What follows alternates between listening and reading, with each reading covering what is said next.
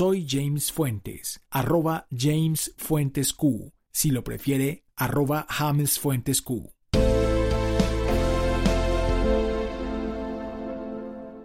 Acuerdo de desarrollo del numeral 23 del Acuerdo de creación de una jurisdicción especial para la paz del 15 de diciembre de 2015. Las normas de amnistía contemplarán la puesta en libertad en el momento de la entrada en vigor de dichas normas de todas las personas señaladas en el primer párrafo del numeral 23 del Acuerdo de creación de una jurisdicción especial para la paz, de fecha del 15 de diciembre de 2015, los rebeldes que pertenezcan a organizaciones que hayan suscrito un acuerdo final de paz, así como aquellas personas que hayan sido acusadas o condenadas por delitos políticos o conexos mediante providencias proferidas por la justicia, así como definirán la autoridad que determinará dicha puesta en libertad. Los escarcelados declararán que se someterán a la Jurisdicción Especial para la Paz y quedarán a disposición de esta en situación de libertad condicional, decidida por la Jurisdicción Especial para la Paz, y conforme las condiciones establecidas en el Sistema Integral de Verdad, Justicia, Reparación y No Repetición, y verificadas por la Jurisdicción Especial para la Paz cuando entre en funcionamiento dicha jurisdicción.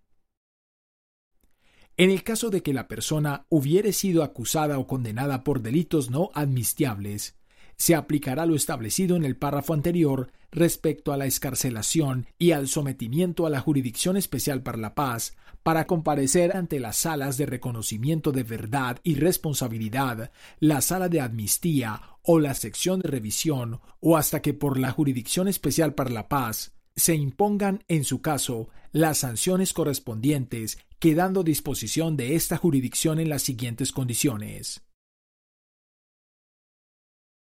A. En el evento de que la Jurisdicción Especial para la Paz haya entrado en funcionamiento, así como desde que entre en funcionamiento para los supuestos previstos en el literal siguiente, la decisión de escarcelación, el traslado y la supervisión de la medida de control y garantía propia de la Jurisdicción Especial para la Paz, que por ésta se determine respecto a los escarcelados, serán determinados por la sección de revisión del Tribunal para la Paz, ejecutándose ésta en los mismos lugares donde se concrete el proceso de reincorporación a la vida civil que se acuerden para los demás integrantes de las FARC-EP o en otros domicilios que puedan proponer los escarcelados. B. En el evento de que la Jurisdicción Especial para la Paz no haya entrado en funcionamiento, la autoridad que determine la ley de amnistía decidirá la escarcelación, las medidas de control y garantía propias de la Jurisdicción Especial para la Paz y dispondrá que el mecanismo de verificación propio de la Jurisdicción Especial para la Paz, que se acuerde por las partes conforme a lo establecido en el punto 6 del Acuerdo General de agosto de 2012, sea responsables de que estas personas se encuentren a disposición de dicha jurisdicción en los mismos lugares donde se concrete el proceso de reincorporación a la vida civil que se acuerden para los demás integrantes de las FARC-EP o en otros domicilios que puedan proponer los escarcelados, previa aprobación de la autoridad, todo lo cual será comprobado por ese mismo mecanismo de verificación propio de la Jurisdicción Especial para la Paz, acordado por las partes, conforme a lo establecido en el punto 6 del Acuerdo General de agosto de 2012. La autoridad o el mecanismo que se establezca en la ley de amnistía será responsable del traslado de las personas escarceladas hasta los lugares donde estarán a disposición de la Jurisdicción Especial para la Paz. Las personas escarceladas, a elección propia y previa aprobación de la autoridad competente, se trasladarán a su domicilio, a los lugares donde se concrete el proceso de reincorporación a la vida civil de las FARC-EP o a cualquier otro lugar que propongan al mecanismo o autoridad competente para decidir sobre ello. Tanto los integrantes de las FARC-EP como las personas que no se reconozcan como tales y hasta que entre en funcionamiento la Jurisdicción Especial para la Paz, quedarán bajo la supervisión del mecanismo de verificación antes indicado y determinado por las partes. Respecto a los acusados o condenados por delitos admistiables, los integrantes de las FARC-EP liberados o aquellos liberados que no se reconozcan como integrantes de las FARC-EP quedarán en libertad a disposición de la Jurisdicción Especial para la Paz.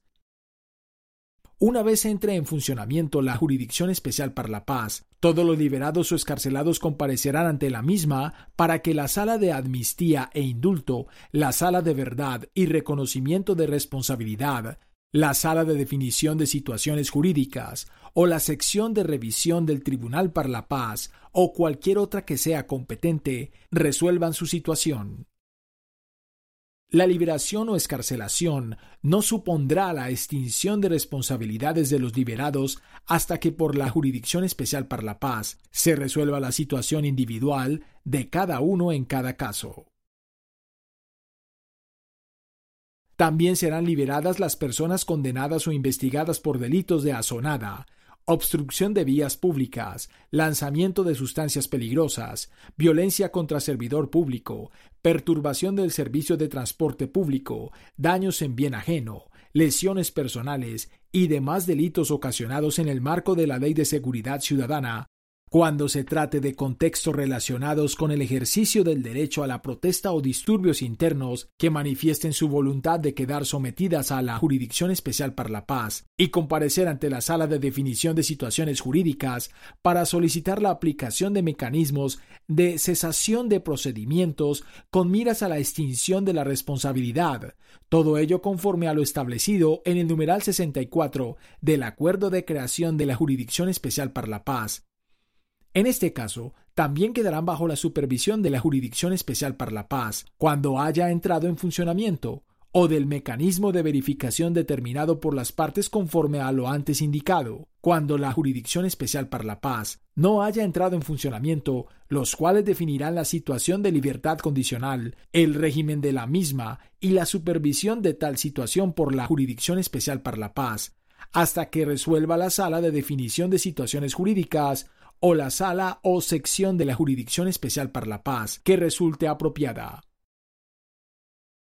En todos los casos anteriores, por las distintas autoridades que hayan de tomar las decisiones antes indicadas y conforme al principio de favorabilidad que rige la Jurisdicción Especial para la Paz, se deberán tener en cuenta los periodos de prisión cumplidos por los escarcelados respecto a las sanciones que en su caso podrían ser impuestas por la Jurisdicción Especial para la Paz. Este podcast es una producción colaborativa presentada por el siglo 21 es. Suscríbete y comparte este podcast.